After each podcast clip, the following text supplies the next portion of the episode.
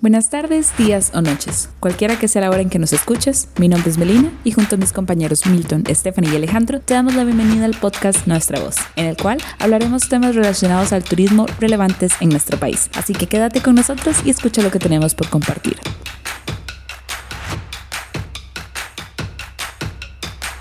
Buenas tardes a todos mis compañeros, ¿cómo están? Hola, buenas tardes. Súper bien. Hola, ustedes bien? cómo están? Pura vida. Hola, hola, me alegro. Yo también bien emocionada por las votaciones. bueno, eh, hoy vamos a comenzar con un tema que yo considero que es bastante, bastante importante. Este tema eh, lleva el nombre de la Visión Internacional de Turismo Costa Rica, elementos de competitividad diferenciadores. Entonces, yo creo que vamos a comenzar por una pregunta bastante importante que es, ¿Qué consideramos nosotros que hace eh, único a nuestro país y que al mismo tiempo lo va a diferenciar de eh, los múltiples destinos de renombre que existen alrededor del mundo? Bueno, eh, Melina, yo considero que Costa Rica, además de que es un país demasiado pequeño comparado con otros, siento que no hay que subestimarlo porque ya que ofrece demasiadas opciones que puede uno realizar en este hermoso país, como por ejemplo puede ser que los turistas vayan a diferentes tipos de zonas ya que se encuentran diferentes climas, por lo que si quieren ir a una zona más fría, puede ir como a lo que es el Valle Central, a una zona montañosa, ya sea como Monteverde o una zona más caliente, que sería como la, la zona de, de Guanacaste, pero considero que las personas de otros países vienen a Costa Rica más que todo por lo que son sus hermosas playas, eh, ya que había visto varios comentarios de personas como famosas que han venido aquí específicamente por eso, como lo había mencionado la profesora anteriormente en una clase. Creo, si no me equivoco, hace, hace poco estuvo como el famoso Zac Efron acá visitando las playas de Costa Rica, al igual Ajá. forma que han venido otros como Leonardo DiCaprio, y también me acuerdo eh, de una vez que Keylor Navas trajo a su ex compañero de equipo, que era Sergio Ramos, cuando en ese entonces jugaba para el Real Madrid, para que conozca más que todo un poco como las maravillas que tiene este increíble país. Entonces considero que un punto muy específico o muy claro sería más que todo las playas aquí de Costa Rica, ya que tenemos bastantes y es un punto que llama demasiado eh, la atención de las personas y los turistas. Asimismo, considero yo también que al tener muchos microclimas de Costa Rica es muy importante por el motivo que también en Europa el mercado de este turismo allá es muy apreciado porque se sienten en sintonía con muchos microclimas que pueden visitar en un corto tiempo. Asimismo es como la creación de Rasting, eh, que ha tomado mucha fuerza como un mercado muy de aventura. Esto ha generado que muchas personas se sientan atraídas hacia estos destinos y asimismo conocen algunas especies exóticas que ayudan a, a, la preservación y la influencia de grandes países que ayudan económicamente para conservar estas mismas.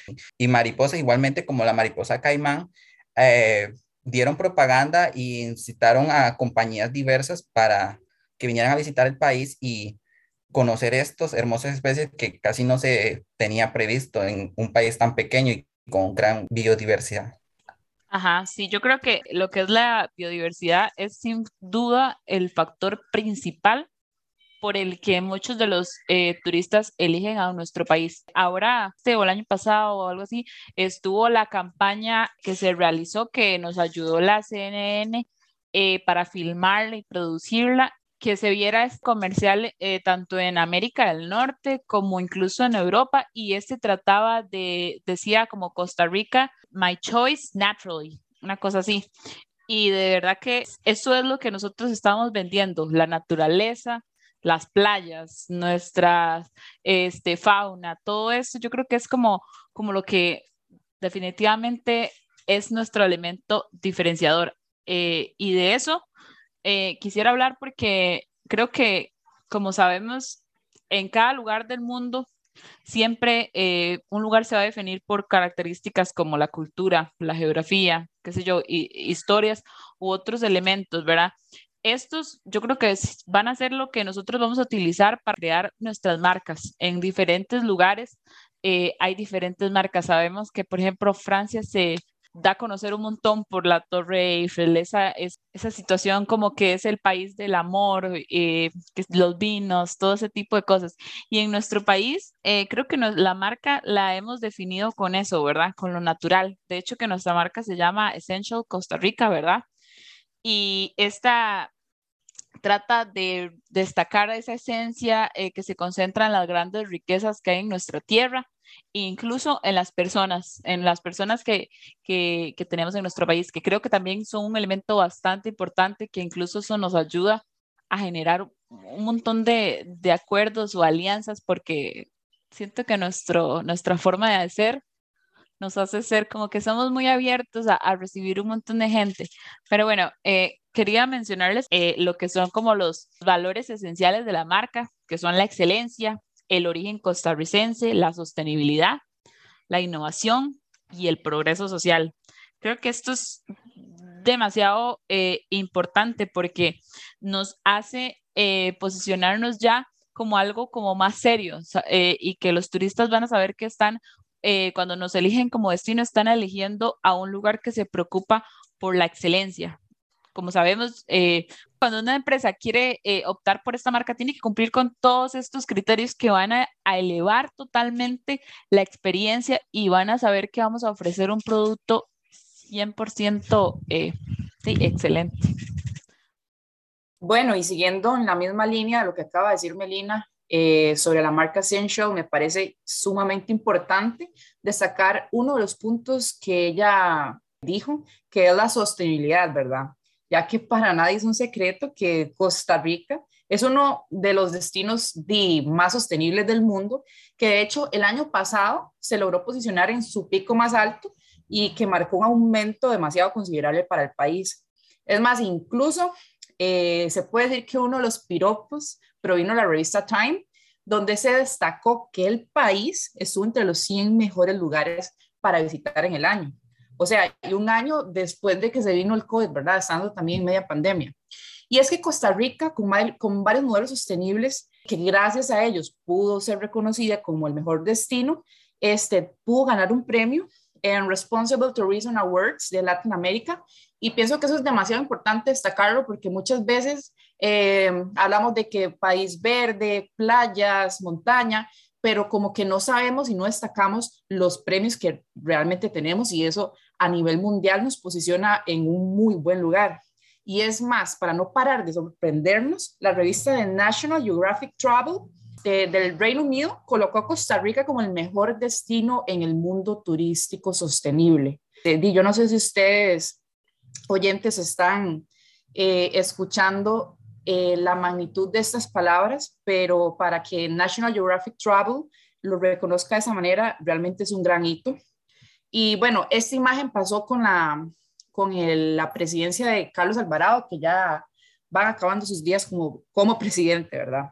Ahora bien, está más que decir que la sostenibilidad también es parte de la globalización, que me parece muy importante destacarlo, porque es un punto eh, sumamente vital, debido a que Está claro que el calentamiento global, la contaminación, etcétera, que no solamente afecta a nuestro país, sino que afecta al mundo entero, forma parte de la, de la globalización.